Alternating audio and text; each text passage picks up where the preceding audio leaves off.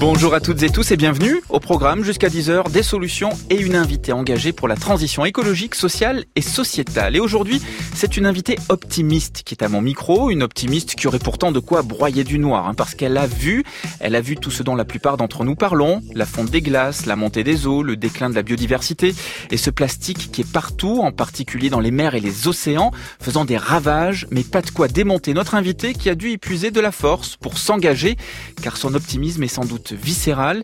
Il faut dire qu'être la première femme navigatrice à faire un tour du monde à la voile en solitaire, ça forge le caractère. Cette femme est une très grande dame. La première à boucler un tour du monde en solitaire et en course. La première aussi à passer le Cap Horn, toujours en solitaire et toujours en course. Elle coupait la ligne d'arrivée du Bog Challenge après 139 jours, 4 heures, 48 minutes et 31 secondes de navigation. Sixième de la quatrième étape, Punta del Este Newport, elle termine à la septième place du classement général de l'épreuve après 27 000 milles en mer. Chapeau, madame. Et du caractère, il vous en a fallu aussi pour défendre l'écologie avec autant d'optimisme depuis toutes ces années, encore aujourd'hui.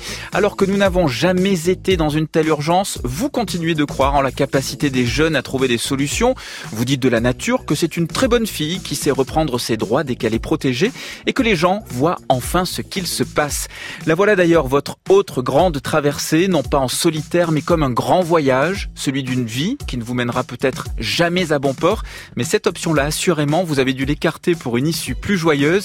C'est ça l'engagement optimiste. On vous imagine bien dire hein, aujourd'hui, encore plus qu'hier, mais si, regardez bien, on va y arriver à toucher l'horizon, on va la sauver cette terre. France Inter.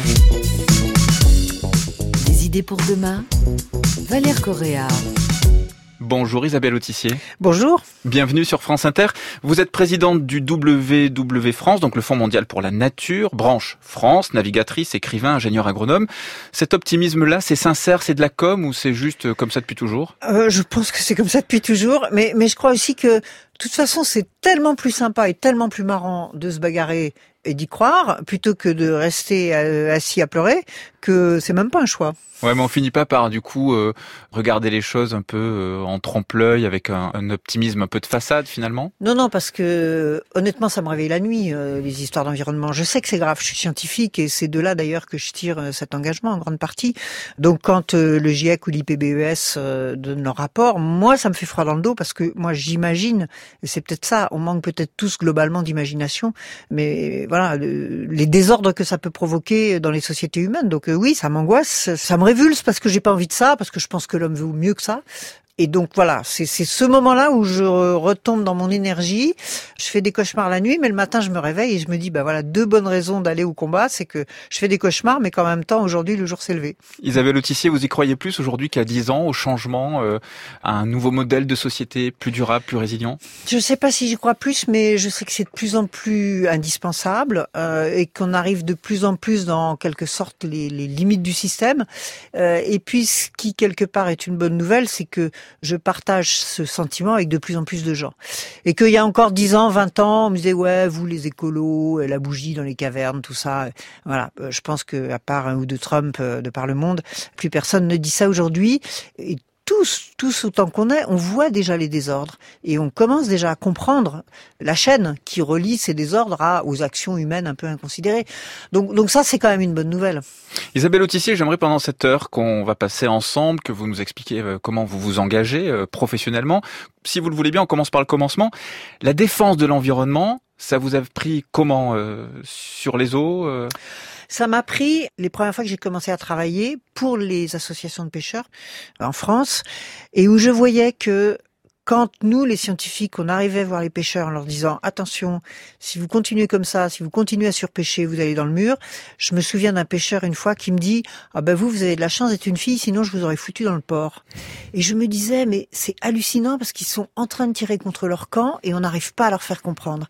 Et déjà là voilà, c'était à l'occasion de la surpêche, mais je pense que je daterai un peu de là euh, cette première confrontation avec euh, les désordres environnementaux et puis l'implication sur la vie humaine. Donc être scientifique finalement, ça vous a euh, ouvert les yeux, ça vous a permis d'être un peu une, pionnière de l'écologie quelque part? Bah, C'est-à-dire que quand on est scientifique, on s'appuie sur des faits. Euh, moi, je je réclame pas de changement écologique parce que c'est une lubie, parce que c'est une croyance, parce que c'est bien pensant ou parce que je sais pas quoi. Je dis simplement, euh, voilà le constat, voilà les choses factuelles. Hein, les, les espèces vivantes, on va les compter, euh, les degrés, on va les mesurer. Donc ça, qu'on soit content ou pas content, c'est comme en bateau, euh, la taille des vagues et la force du vent, on est content ou pas content, mais c'est comme ça. Donc, en s'appuyant sur ce corpus de, de, de certitudes, de choses qu'on mesure, bah là, on peut pas se tromper entre guillemets. Après, on peut discuter sur les solutions, mais voilà, moi, c'est ça qui fait mon fondement, c'est que je pense que euh, je m'appuie sur la réalité. Alors il y a la science, mais il y a aussi le voyage, euh, il y a aussi les grandes traversées. J'imagine que là, euh, vous avez dû en voir quelques-unes, non? Oui, alors j'allais dire que tous ces voyages et ces grandes traversées, c'est le bon côté des choses. C'est cette merveille qui est la nature autour de nous. C'est la merveille du vol d'un oiseau, euh, du ciel, de même même du bateau qui avance sur l'eau comme ça, juste poussé par le vent. Donc tout ça, c'est les belles choses et c'est ce sentiment d'appartenir à la nature et c'est ce sentiment qu'on peut avoir une vraie connivence. Parce qu'au fond, en bateau, qu'est-ce qui fait le marin? Je disais tout à l'heure, il décide pas de la force des vagues et tout ça, mais il peut utiliser son intelligence pour comprendre et s'adapter et modifier sa stratégie en fonction de ce que la nature lui propose. Et c'est comme ça qu'il gagne le marin. Il la respecte cette nature finalement. Il, est obligé de la respecter. Il est obligé de la respecter. Et puis il peut même, j'allais dire presque au-delà, en la comprenant, la faire sienne, se, couler dedans en quelque sorte, s'adapter. Et, voilà. Et c'est ça les, les, les démarches gaméantes. Dans la vie de tous les jours, on parle souvent des premières fois, Isabelle Autissier, mais quand on veut faire cette transition, on parle aussi beaucoup des dernières fois. Vous vous souvenez de la dernière fois que vous avez fait quelque chose justement pour euh, faire votre transition à vous sur un sujet ou un autre? Euh, Ouais, alors j'essaie de la faire sur pas mal de sujets, mais mais euh, il y en a une qui me tient à cœur parce que je me souviens un petit peu un jour euh, en allant chez des amis chez qui je restais voilà le, soir et dormir, de voir dans le cabinet de toilette, c'est très prosaïque, les montagnes de produits ménagers, de produits assis, ça pour le carrelage, pour les carreaux, pour que ça sente bon. Ah oui, avec plein de promesses. Voilà. Euh, et là, il y avait au moins 30 trucs dans le, dans le placard. Et ça m'a tétanisé. Et je me suis dit, ça c'est un truc, ça c'est fini, c'est terminé. Chez moi, il y aura plus jamais ça. Il y a du bicarbonate et il y a voilà des choses extrêmement simples et basiques. Au moins là, je peux pas me tromper. Il y a qu'un seul produit sur l'étiquette, c'est un truc quoi, c'est du vinaigre et du bicarbonate point et ça marche très bien et c'est j'espère aussi propre chez moi que chez les autres et voilà, je, me souviens de ça. il y a d'autres dernières fois, moi je vous propose d'aller à la rencontre euh, d'un monsieur qui s'appelle Jean-Pierre. Lui, il a fait un grand saut, il a d'ailleurs un grand jardin et désormais, il y fait pousser fruits et légumes mais sans pesticides. Bonjour Léa Minot. Bonjour Valère. Et alors pour cette dernière fois, donc on va dans son potager florissant en Bourgogne. Alors Jean-Pierre, il a des yeux bleus malicieux, le dos courbé et les mains épaissies par des années de travail de la terre. Et s'il a choisi de ne plus utiliser de pesticides dans son jardin, c'est par amour, pour la nature bien sûr, mais aussi pour sa femme, décédée il y a trois ans. Je suis né à Autun, mais j'ai grandi ici, à maison à côté, au Crotomenière, Grande Verrière, dans le Morand. Je m'appelle Jean-Pierre. La dernière fois que j'ai utilisé des pesticides, c'est en 2007. Dans les feuilles hautes, les herbes hautes.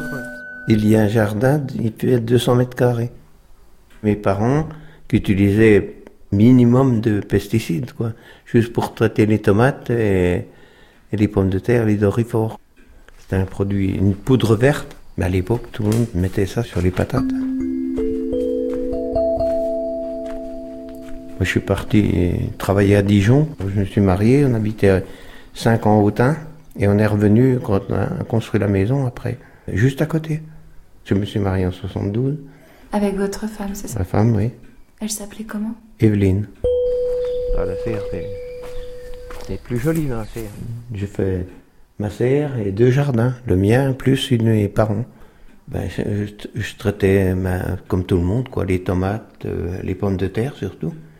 J'utilisais pas trop trop de pesticides, mais j'en utilisais pour les fourmis, tous les insectes du sol, tout ça. On a pas mal de produits quand même.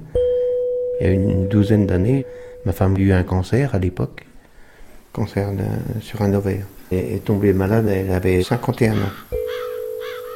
Et je lui ai fait tenir un bidon pour pulvériser sur un arbre des, des chenilles. Elle a tenu mon bidon pour le surélever pour que je puisse aller traiter, moi avec ma lance, euh, au-dessus. Et l'après-midi, on allait à Nolay, au restaurant. Et elle est tombée comme une masse dans le restaurant. Trois heures après le traitement, quoi. N'a jamais eu de malaise comme ça à l'époque. On s'est retrouvé à l'hôpital à Beaune jusqu'à 21h. Euh, et bon, ils n'ont pas trouvé grand-chose, mais plusieurs mois après, on a déduit que c'était bien à cause des, produits qu'elle était tombée, qu'elle a eu un malaise. Quoi. Elle me dit, tu te souviens, le, dimanche matin, avant d'aller au restaurant, j'ai tenu le bidon et puis elle a, inhalé du produit. Quoi. Ben, elle l'a senti. Moi, j'ai rien senti parce que j'étais en forme. Mais elle, qui avait des, soucis de santé, euh, on s'est dit ça venait de là. C'est sûr, c'était ça. Mais sur le, sur le coup, on n'était pas conscient. Alors, dans le hangar. Ah, il y en a un paquet. Hein. Donc là, c'est tous les pesticides que vous aviez. Oui, oui. Désherbants liserons, hormones de bouturage. De ce jour-là, j'ai tout arrêté parce que j'ai dit, euh, c'est pas possible, quoi. Pas la rendre malade encore plus qu'elle était. J'ai jamais retraité hein, depuis. Je voulais qu'elle mange sainement, surtout ça, qu'il n'y ait plus de produits. Si on fait un jardin, c'est euh, au plus près de la nature. Ben ça, c'était pour les arbres, ça. Il y a un peu de tout, quoi. Et alors, vous les avez pas jetés? Non, mais c'est tout là. Mais où il faut y mettre On ne sait pas. Ah oui, c'est parce que ça ne jette pas à la poubelle, en fait. C'est à peu près une douzaine d'années que j'ai arrêté. Pas douze. Là, bien sûr, elle est décédée depuis trois ans, trois ans et demi, ça fait plus, mais euh, maintenant, ça fait 15 ans. Quoi. ce matin, j'ai désherbé là. Mais comment alors? À la main.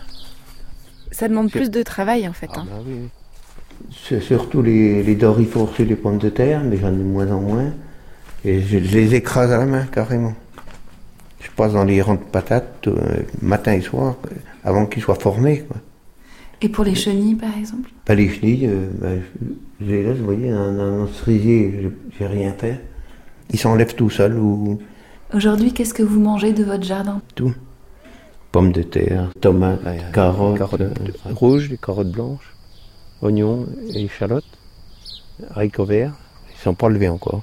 Betteraves rouges aussi, salade. il y a beaucoup d'air parce que c'est du fumier de vache.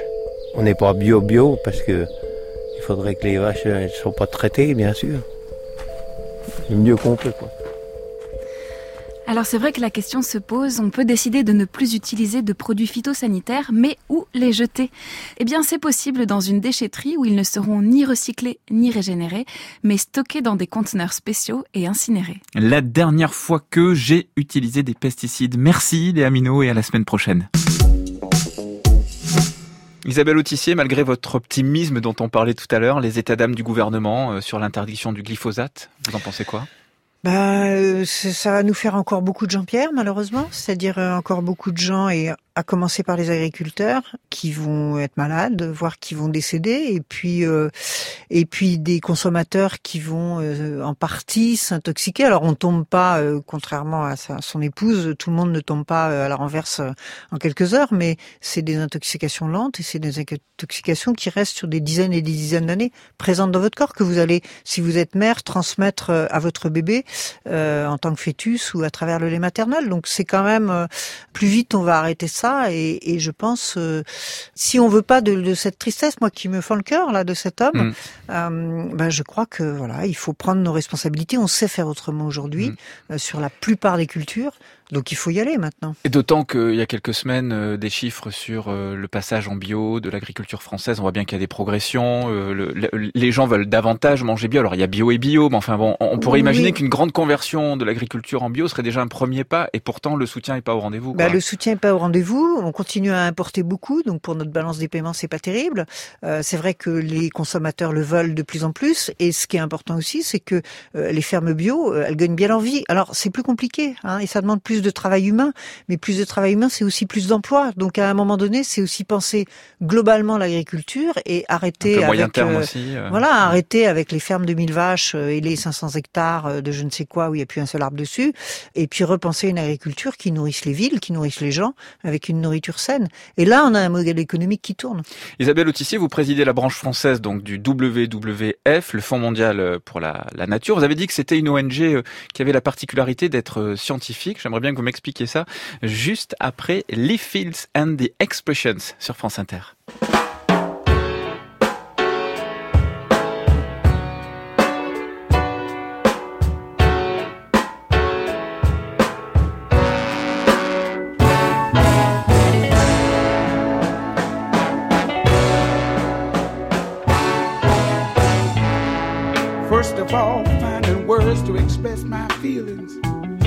Almost impossible to do when it comes down to talking about you. You're more valuable than gold, girl, than anything else in this world. And I'm so proud to say you're my girl. You're what's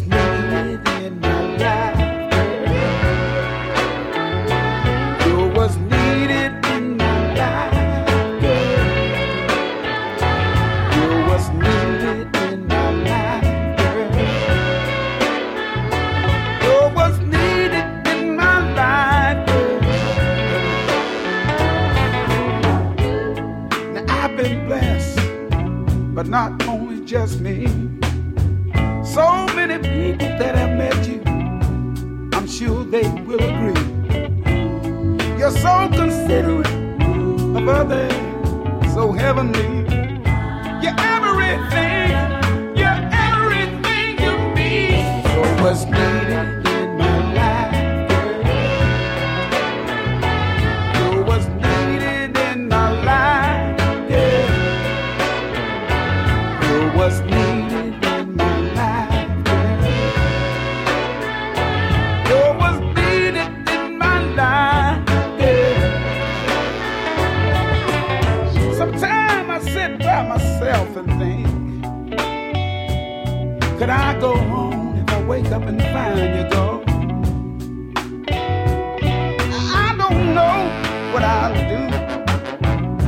so happy at this moment I got you. And I want to tell you one more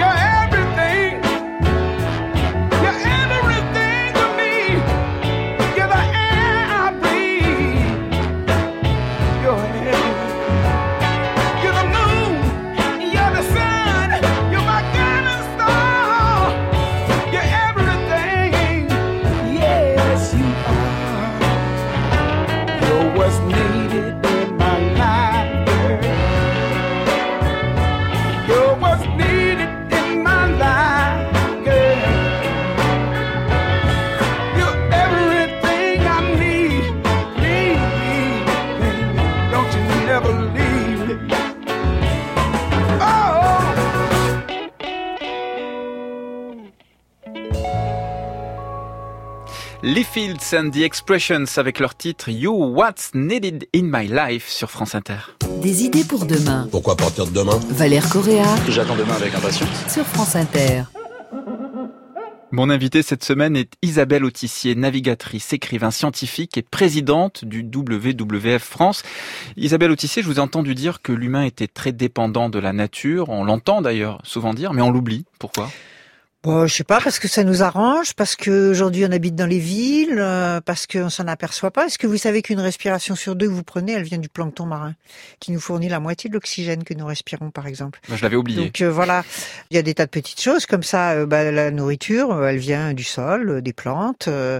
enfin bon, c'est des choses. euh, J'allais dire, c'est un peu du béaba, l'air pur, l'eau pure. Heureusement qu'il y a de la terre euh, avec des micro-organismes pour filtrer euh, l'eau, par exemple, qui est quand même en partie filtrée par le sol. Donc voilà, tout ça, c'est des services, ce qu'on appelle les services gratuits, hein, rendus par la nature, gratuits puisque nous on veut mettre du prix à, tout. En tout cas, euh, ça prouve bien qu'on fait partie de la nature, qu'on fait partie de cet écosystème. Et quand on parle écologie, souvent on se dit bon, c'est bien de sauver la planète, mais c'est bien aussi de sauver l'humanité. Mais en fait, l'écologie, Bah, c'est l'avenir de l'humanité. moi, moi, ça m'intéresse pas du tout de sauver la planète, euh, si j'y suis plus. Je suis désolée, mais je suis assez prosaïque. Et que de toute façon, mais la planète, si un jour ça devient un caillou euh, complètement sans vie euh, dans le cosmos, ça gênera pas au grand monde à part nous, quoi. Donc je pense que avant tout, ce qui est important, c'est de comprendre que nous, on peut pas exister sans une planète vivante et en bonne santé. La bonne santé de l'environnement, c'est la bonne santé des hommes. On le voit euh, à chaque fois qu'on s'intéresse aux pollutions. On voit bien, par exemple, que directement, on parlait des pesticides tout à l'heure, mais on pourrait parler des plastiques, on pourrait parler d'un tas de choses. Directement, ces pollutions arrivent à, à du mal-être pour les hommes euh, et à du mal-être pour les sociétés humaines. Donc euh, notre bonheur est dans la nature. Il y a un sujet qui bouge bien, en tout cas qui cristallise pas mal les attentions, c'est le climat. Par contre, la biodiversité, euh, on n'est pas encore. Alors pas assez, et, et pourtant, alors peut-être que cette préoccupation est moins importante. Hein, L'IPBES, euh, qui est l'équivalent du GIEC, est beaucoup plus euh, jeune, et le climat a peut-être été mis en lumière plus tôt, mais il y a beaucoup d'interactions. Euh, les forêts, par exemple, absorbent une partie de nos gaz à effet de serre, mais s'il fait trop chaud, les forêts elles meurent, et donc elles remplissent plus leur rôle. Enfin, vous voyez, il y a beaucoup de, c'est pareil, par exemple pour le, le corail en mer, etc. Donc il y a beaucoup d'interactions, et au fond tout ça, ça veut dire que il y a les fondamentaux de la vie qui ont permis à la vie de se développer depuis 4 milliards d'années. C'est des fondamentaux physiques, à commencer par le climat à, peu près stable, et puis euh, après une vie qui aujourd'hui, jusqu'à maintenant, était à peu près stable. On avait euh, quelques millions d'espèces qui euh, s'entre-dévoraient, on va dire, bien gentiment, bien tranquillement. Hein. Et puis tout ça fonctionnait dans des équilibres qui évoluent, mais qui étaient quand même des équilibres assez lents à évoluer. Or aujourd'hui, on a des déséquilibres extrêmement violents. Donc on a des écroulements de population. Et encore une fois, il ne faudrait pas que ce soit le cas de l'espèce humaine un jour. Et on a beaucoup opposé hein, fin du monde et fin du mois ces derniers temps. Comment vous, vous avez euh, vécu cette opposition? Bah, c'est c'est une mauvaise opposition puisque on voit à chaque fois que les premiers qui sont touchés par toutes les perturbations, euh, que ce soit du climat ou de l'environnement, ce sont les catégories les plus fragiles et les plus modestes. C'est eux qui vivent dans des passoires thermiques. Euh, c'est eux qui mangent de l'alimentation qui n'est pas saine, qui est issue d'une agriculture chimique avec un tas de euh, voilà. Et donc c'est souvent euh, ces gens-là qui payent le plus cher, alors que souvent aussi c'est pas eux qui sont le plus à l'origine de ces désordres. On le voit entre les pays riches et les pays pauvres. Les pays riches sont nettement plus émetteurs de gaz à effet de serre. Et pourtant, c'est souvent les pays pauvres qui payent le plus ces désordres climatiques. Donc au fond, euh, fin du mois euh, et fin du monde, euh, même combat. Isabelle Autissier, vous présidez le WWF euh, France depuis euh, 10 ans. Euh, En quelques mots, à quoi sert une ONG de cette nature? Elle sert à essayer de trouver des solutions et à entraîner tout le monde vers ces solutions. Donc d'abord, pour ça, il faut comprendre. Donc il faut de la science. Il faut alerter. Et puis euh, tout de suite derrière, ça suffit pas. Il faut proposer, il faut construire et il faut construire avec tout le monde. Parce que personne n'a la baguette magique, même le plus puissant des présidents. Il faut construire avec les citoyens, il faut construire avec les entreprises, il faut construire avec les collectivités locales, il faut construire avec les États, il faut construire avec l'ONU. On est tous responsables du désordre, mais on est tous la solution partout là où on est. Donc je crois que euh, si on met en œuvre partout où on est les solutions, et on en a beaucoup, on sait pour beaucoup ce qu'il faut faire. C'est ça aussi la bonne nouvelle, c'est que on n'est pas sans solution. Et ben si on se dirige tous là où on est vers les bonnes solutions, bah, on a des chances de limiter la casse. Et vous êtes aussi allé d'ailleurs sur les petits gestes avec WAG We Act for Good. C'est une, une application intuitive qui nous aide à faire notre transition au quotidien. Voilà, We Act for Good, je vous incite à la télécharger, c'est gratuit. Euh, WWF vous donne plein de solutions, euh, plein d'idées, plein de recettes, plein de lieux, plein, enfin tout ça, voilà, à la portée de tout le monde. Et alors, dernier point avant qu'on aille vers euh, votre invité que j'ai hâte d'entendre et qui va nous parler notamment agroécologie. Vous êtes membre du Conseil économique, social sociale et environnementale, Isabelle Autissier. Cette institution euh, est vraiment utile pour la transition? On l'a beaucoup critiqué, mais honnêtement, ces euh, temps? honnêtement, je pense que c'est un vrai lieu de la société civile pour discuter, parce qu'il y a à peu près toutes les associations, énormément d'associations, il y a les syndicats, les représentants d'un peu tout le monde, et on essaye de discuter pour essayer de se mettre d'accord. Et je pense que c'est important parce que, et on l'a vu aussi avec le mouvement des Gilets jaunes, quand il n'y a pas un accord de fond d'une société, ben ça marche pas. Donc nous, c'est ce qu'on essaye de faire. Et Moi, je travaille évidemment dans la section environnementale, donc on travaille sur des sujets très importants comme comment on fait la transition, comment on fait la transition énergétique, comment on fait la transition Mais écologique. ça fait avancer les choses vraiment? Oui, alors ce qui est assez intéressant, c'est que les décisions qu'on a prises il y a 10 ans, elles sont à peu près appliquées aujourd'hui. Celles d'il y a 5 ans, c'est à peu près la moitié. Malheureusement, euh, ce qu'on a proposé l'année dernière, ça y est pas encore.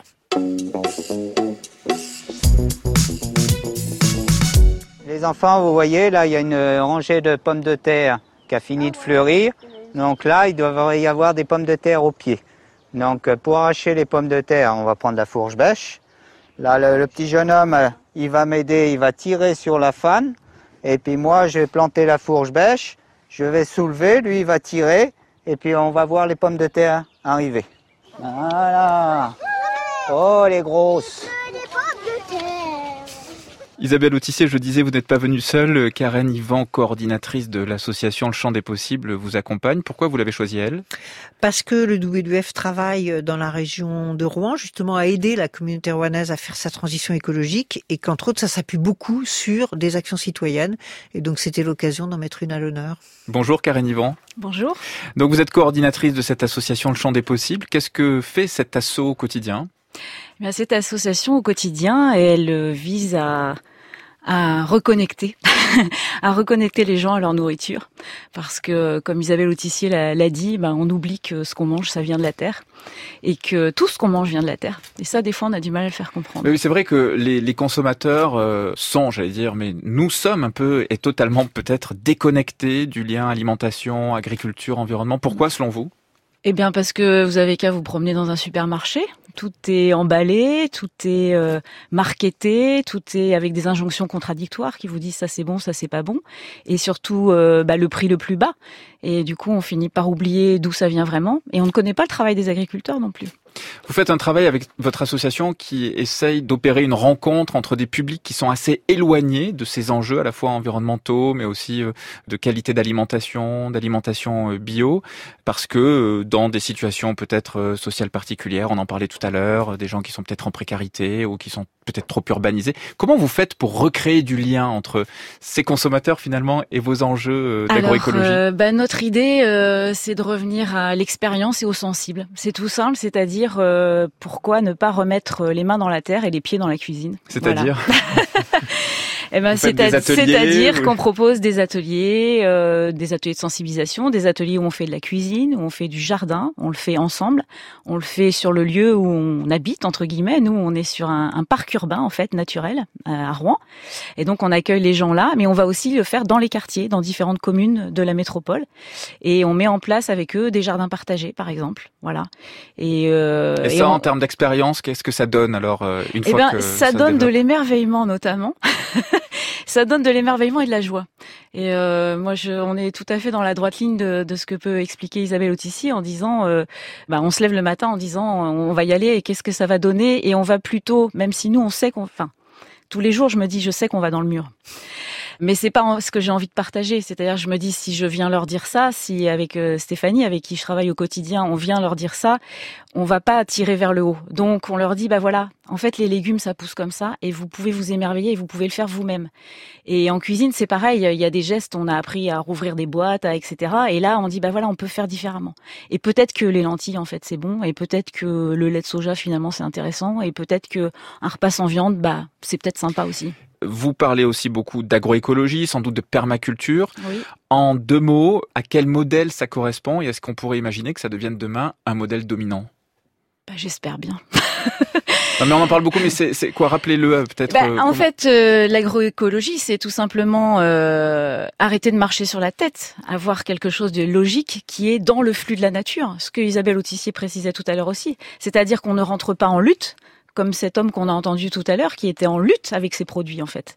Mais on comprend comment la nature fonctionne et on l'intègre dans notre système et on va dans ce qu'elle nous demande aussi. Et ça nous permet euh, des résultats qui sont à la fois beaux et bons. Et ça nous permet de respecter les ressources, l'eau, le sol, etc. et d'en faire quelque chose de durable. La dernière fois, j'ai des, élus, un conseil d'élus collégiens qui est venu à l'association et ils ont entendu parler depuis deux ans euh, d'alimentation durable, alimentation durable, alimentation durable. Et je leur ai dit, c'est quoi l'alimentation durable? Et là, durable. Je dis durable, qu'est-ce que ça veut dire? Et en fait, le mot durable n'était pas forcément si percutant. Alors j'aurais parlé de résilience. Ouais, mais je sais pas si c'est très percutant non plus. Eh ben non, mais je leur ai dit, bah, c'est comme nous, par exemple. On a, on a mm. aussi nos ressources, nos propres ressources pour se remettre aussi des problèmes qui nous arrivent dans la vie. Et là, c'est pareil, c'est accompagner ça, cette résilience. Et en ville, si on fait pas quelque chose en ville, enfin, je veux dire, la plupart des gens vont vivre en ville bientôt, hein, d'ici 2030, 2050. Donc, si on donne pas à voir, à toucher, à sentir, à goûter en ville, on va être de plus en plus déconnecté. Karen Yvan, coordinatrice donc de l'association Le Champ des Possibles, un grand merci d'être venue à l'invitation donc d'Isabelle Autissier à un site internet pour vous retrouver. C'est le champ des possibles-rouen.org. Isabelle Autissier, comme beaucoup de mes invités, vous avez le sens de la formule, hein, votre discours est super cohérent, mais est-ce que tout ça est bien en accord et en cohérence avec votre vie, euh, à vous, de tous les jours Mais C'est ce que je vais essayer de, savoir. J'espère que vous allez tout nous dire après Dominique A sur France Inter.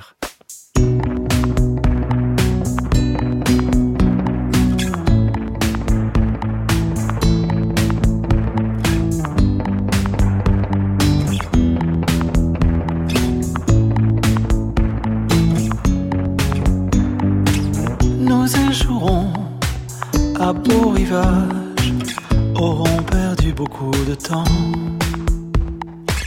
égarés dans des paysages qui ne nous allaient pas vraiment, auront goûté en solitaire aux saveurs de tant de saisons, sans l'avoir prévu par temps clair,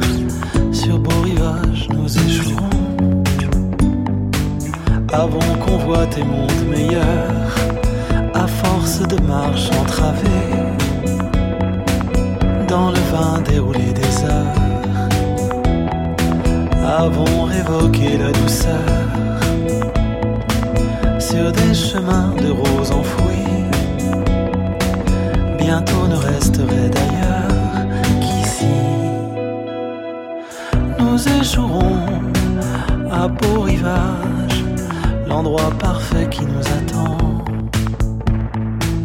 Auront perdu beaucoup de temps par d'autres lieux pris en otage. Auront connu en solitaire les teintes de tant d'horizons sans l'avoir prévu par temps clair sur beau rivage nous sommes heurtés à des barrages, à des croix tout juste dressées, à travers l'an des marécages. Sans chemin avons rebroussé, essuyant des larmes d'orage, au fond de vallées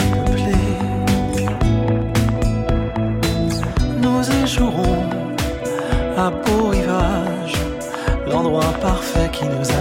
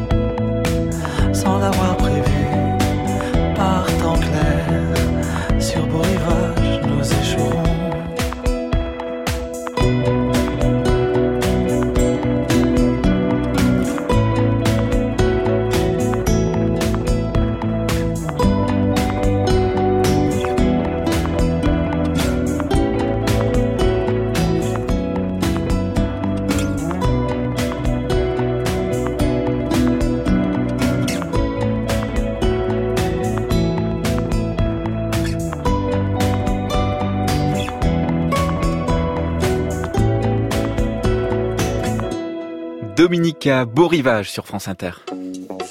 France Inter. Les idées deviennent à une vitesse. Valère Correa, des idées pour demain.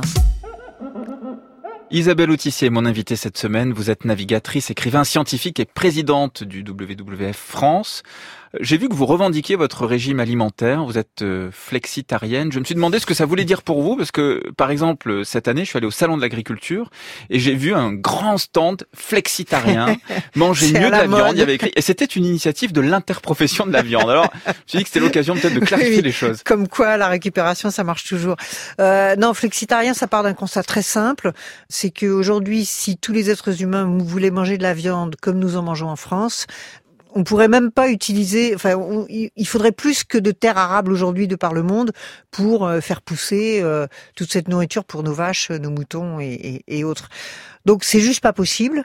Et aujourd'hui, en raison de notre surconsommation de viande, à nous dans les pays riches, on est en train de bousiller la forêt amazonienne pour implanter des champs de soja pour nourrir nos vaches.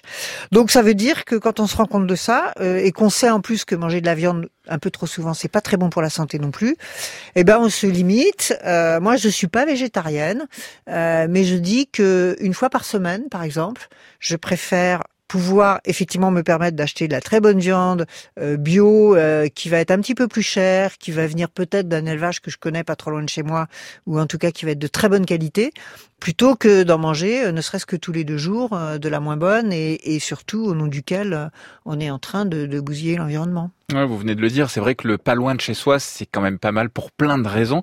C'est précisément de ça qu'on va parler maintenant avec Camille Dufetel, rédactrice en chef de l'infodurable.fr. Bonjour Camille. Bonjour Valère. Nouvelle opération circuit court dans le commerce des fruits et primeurs ce matin à Marseille. Cette expérience, vous le savez maintenant, consiste à amener des marchandises directement du producteur sur l'étal des détaillants volontaires. C'est ainsi que ce matin, les choux étaient proposés à 1 franc le kilo. Les consommateurs semblent particulièrement apprécier cette formule et c'est pourquoi aujourd'hui les points de vente étaient plus nombreux que la semaine dernière. Quant à la nouvelle expérience circuit court, elle est prévue pour jeudi prochain. Ça arrache toujours un sourire aux lèvres des gens qui écoutent quand on parle en francs. Euh, là, en plus, c'était les francs euh, qui datent de 1963. Allez, on jette un coup d'œil dans le rétroviseur des, des, solutions et on parle circuit court, Camille. Hein. Oui, les circuits courts ou tout simplement, eh bien, le fait de manger local. Je vous propose un petit voyage gustatif. On remonte un peu dans le temps. Dans les années 60, hein, on embarque chez ma grand-mère Solange, mon grand-père Paul et leurs quatre enfants dans le Pas-de-Calais. Direction la cuisine et qui trouve-t-on? Eh bien du poulet, du lard, des œufs, des haricots verts, bleus ou jaunes, des navets, des carottes, des poireaux, de l'oseille, des endives, du lait, du beurre, de la crème, mais aussi une tarte à la rhubarbe, de la glace à la fraise, des confitures, des beignets de pommes et même du cidre. Bref, vraiment de quoi se faire un festin. Et quelle était la particularité de tous ces aliments à votre avis, Valère? Bah, J'imagine qu'ils n'avaient peut-être pas fait le tour du monde, par exemple, pour arriver dans cette euh, cuisine qui donne bien envie. Exactement, on ne se faisait pas des tartines aux avocats du Pérou, à part peut-être dans les pires cauchemars de mes grands-parents. Alors ils avaient la particularité d'être agriculteurs, hein, tout ça provenait de leur ferme, ils cuisinaient leurs propres produits, mais ils étaient à l'image de leur époque, hein, une époque où l'on mangeait beaucoup plus local qu'aujourd'hui, à la campagne comme à la ville. Euh, direction l'épicerie du coin, on faisait marcher les petits commerçants, on allait chercher des produits dans les fermes voisines, hein. par exemple on venait avec le pot à lait euh, chercher le lait, et puis on profitait des marchés euh, ce que ma grand-mère allait chercher à l'épicerie, c'était surtout les pâtes, euh, le riz, du poisson, du vinaigre, du vin et quelques produits d'importation, on va dire basiques, comme du chocolat, des et du café. C'était il n'y a pas si longtemps et pourtant, euh, franchement, ça paraît quand même déjà assez loin, ce modèle-là d'approvisionnement. Oui, en fait, les années 60 voyaient même déjà pointer un peu le début de la fin de cette époque, hein, avec l'arrivée du supermarché dès la fin des années 50 et de l'hypermarché dès 1963. Donc au fil des années et des décennies, comme vous le savez, on est rentré dans l'ère de la distribution de masse, hein, l'ère du balai infernal des caddies et des promos à gogo hein, sur des produits qui bien souvent ont vu bien plus de pays que nous mmh. et qui ont un impact carbone loin, loin d'être négligeable. Hein. On a un choix fou, tellement fou qu'on en arrive même à oublier les fruits et légumes qui sont de saison et qui poussent dans notre propre région. Alors on va quand même regarder un côté un peu plus optimiste, ça va faire plaisir à Isabelle Autissier, parce qu'on sent qu'il y a une nette envie chez les Français de manger davantage local. On revient aux sources et les circuits courts feraient leur grand retour. Oui, les circuits courts, ça fait quand même bien bien parler à nouveau. Hein. Euh, il y a évidemment les traditionnelles ventes directes à la ferme et sur les marchés, mais on voit fleurir aussi de nouvelles solutions, euh, les AMAP par exemple, les associations pour le maintien d'une agriculture paysanne. Hein. C'est un système qui permet à un groupe de consommateurs d'établir un contrat solidaire avec un producteur, euh, généralement conclu pour une saison de, de production. Le contenu du panier que l'on récupère va varier en fait selon les aléas de la production. Il y a un autre gros acteur dont on parle beaucoup, que tout le monde connaît désormais, c'est la ruche qui dit oui.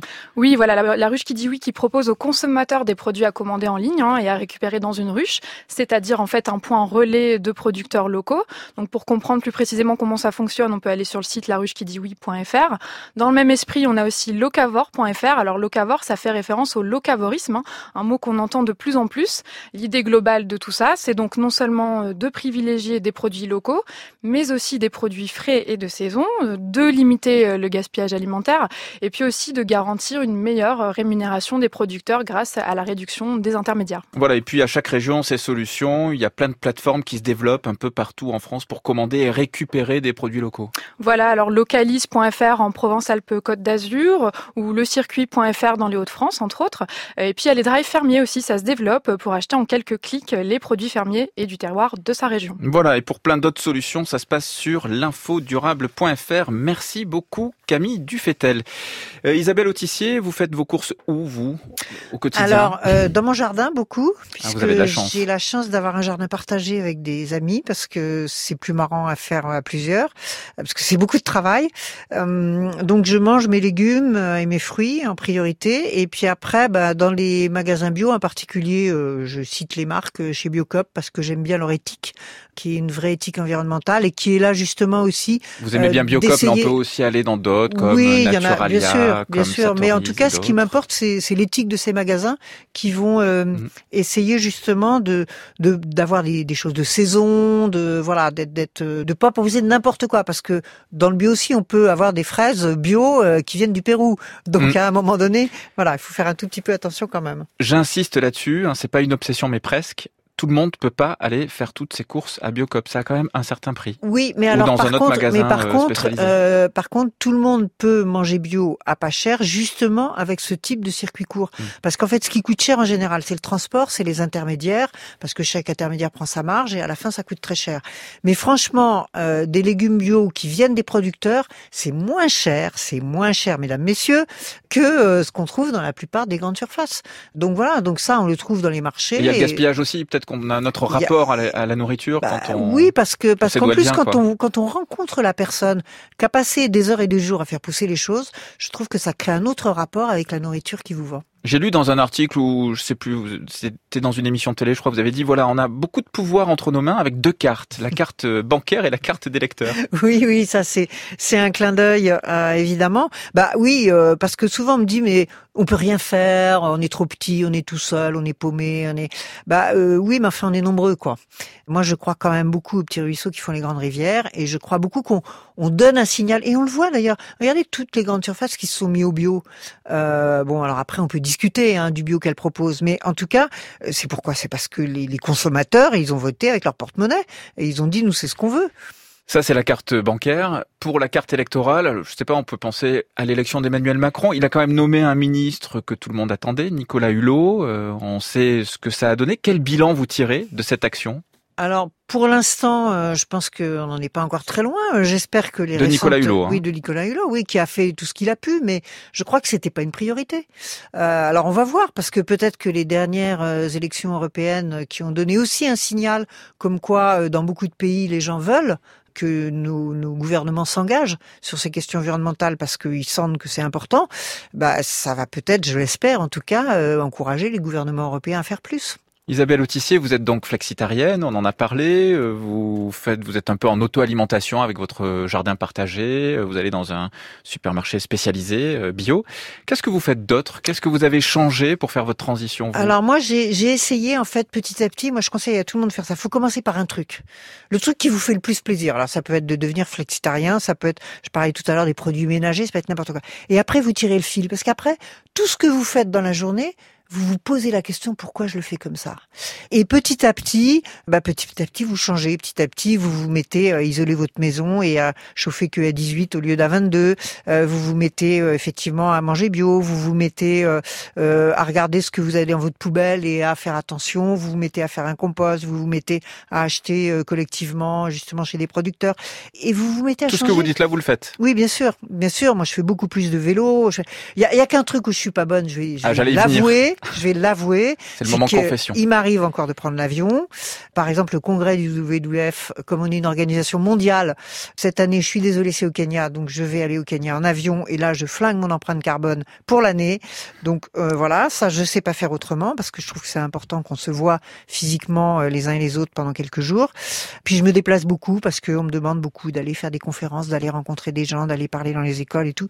Et donc euh, voilà, sur le côté des déplacements, dans ma bonne ville de La Rochelle, je fais du vélo, euh, mais par contre, euh, voilà. Par contre, je vais vous dire un truc génial. Alors là, ah oui, je décerne un bon point à la ville de La Rochelle parce que maintenant ils éteignent la lumière la nuit. Vous pouvez pas savoir comment c'est génial que la nuit, entre minuit et 5 heures du matin, vous voyez les étoiles mais vous avez oublié que ça existait. On parle beaucoup de pollution lumineuse, c'est vrai. Et, mmh. et ben, et ben ça c'est merveilleux. Merci à eux.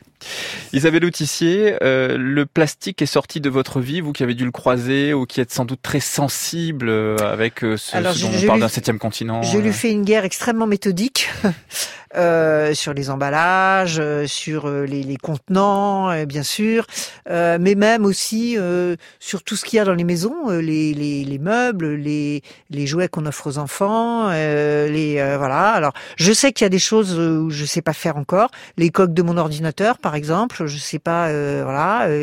je fais attention aussi aux vêtements parce que vous savez qu'une des premières sources de contamination plastique, c'est nos machines à laver, qui envoient des milliers de microparticules à chaque machine.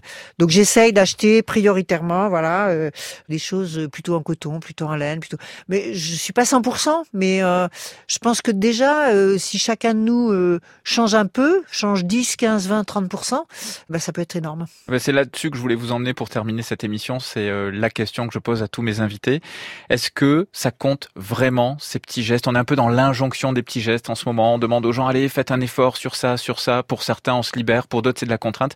Mais est-ce que ça a vraiment un effet? Ah c'est c'est évident que ça a un effet. Je veux dire, toute cette pollution, toute cette euh, tous ces problèmes qu'on a, c'est bien parce qu'on s'est tous mis à faire n'importe quoi. S'il y en avait eu que 5% de la population, on n'aurait pas ce problème. Donc c'est bien, euh, c'est le facteur nombre multiplié par la consommation individuelle. Hein, c'est mathématique. Donc le facteur nombre, il compte. Et si on est nombreux, encore une fois, voilà, à baisser que de 30%, eh ben déjà ça, ça va nous aider. Merci Isabelle Autissier d'avoir accepté mon invitation. Je rappelle votre dernier roman, c'est Oublier Clara, c'est paru chez Stock.